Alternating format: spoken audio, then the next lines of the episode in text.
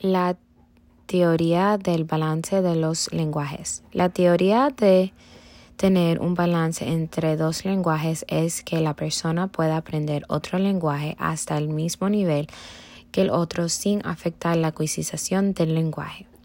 Ser bilingüe quiere decir que la persona tiene un entendimiento de los cuatro dominios, que son escritura, hablar, leer y poder escuchar y entender lo que le están diciendo en ese, en ese lenguaje.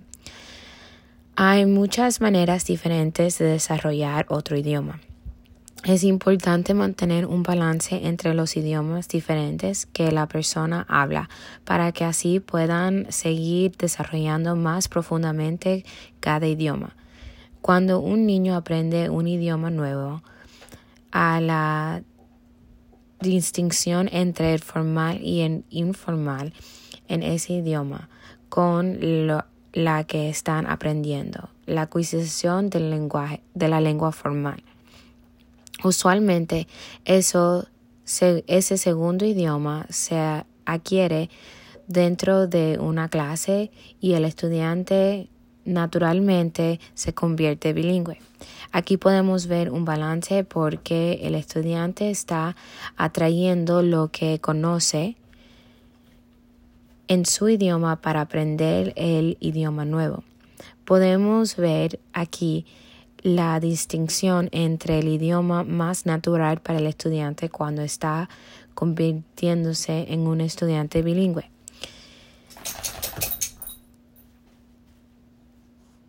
Bilingüe.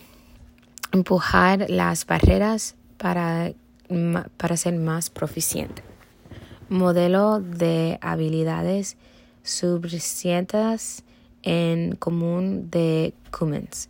Cummins integró la enseñanza de los lenguajes con el conocimiento académico para reforzar activamente los dos idiomas. Él también se enfocó en la transferencia de actividad de los conceptos y el conocimiento del idioma para el aprendizaje en un diferente idioma.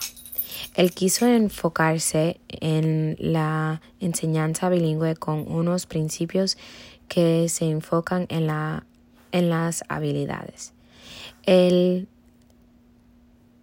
él le dio mucha importancia a la cultura lingüística y se enfocó en las en partes de, los Estados Unidos donde se hablan ambos idiomas.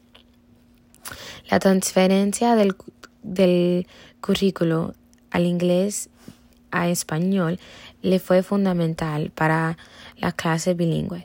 El desarrollo en las clases bilingües es fundamental porque ahí podemos ver las habilidades de los estudiantes en cómo ellos usan los dos idiomas que conocen mejores.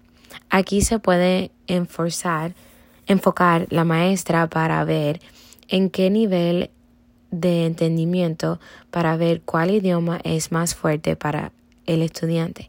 Esto, enforza, esto enfoca mucho la habilidad de la parte cultural y lingüística porque el estudiante está trayendo información que han aprendido, han aprendido pruebe en otro idioma a su clase nueva, a sus clases nuevas.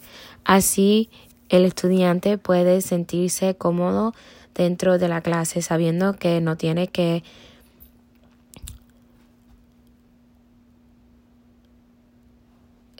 así que el estudiante se puede sentirse más cómodo dentro de la clase sabiendo que puede seguir con su cultura pero también eso no tendrá efecto en su aprendizaje en otro idioma. Teoría umbrellas. Esta teoría tiene que ver con el uso del idioma cuando un niño nace.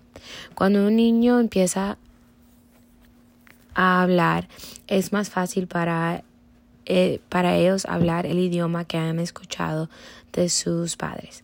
Esto hace el aprendizaje de ese idioma más fácil porque el estudiante no tiene que trabajar en aprender la hablada del idioma nuevo, Por ejemplo, yo nací en Cuba y solamente escuché personas que hablaban español. Esto me facilitó el aprendizaje del español porque era el único idioma que yo había sido expuesta. Es más fácil para, para que un niño aprenda un idioma que ha, sobre, ha sido sobrepuesto a como escuchar un, ese idioma único.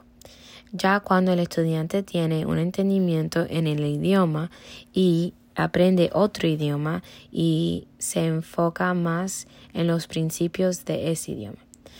Es como es como empezar por primero por primera por primero en otro idioma. Niños que han estado expuestos a dos diferentes idiomas después de la infancia han empezado a hablar más tarde. Un niño que solamente ha sido expuesto a un, a un idioma. Un niño va a hablar, el niño va a hablar el idioma que escucha más, enfocándose en los sonidos que ha escuchado desde la infancia.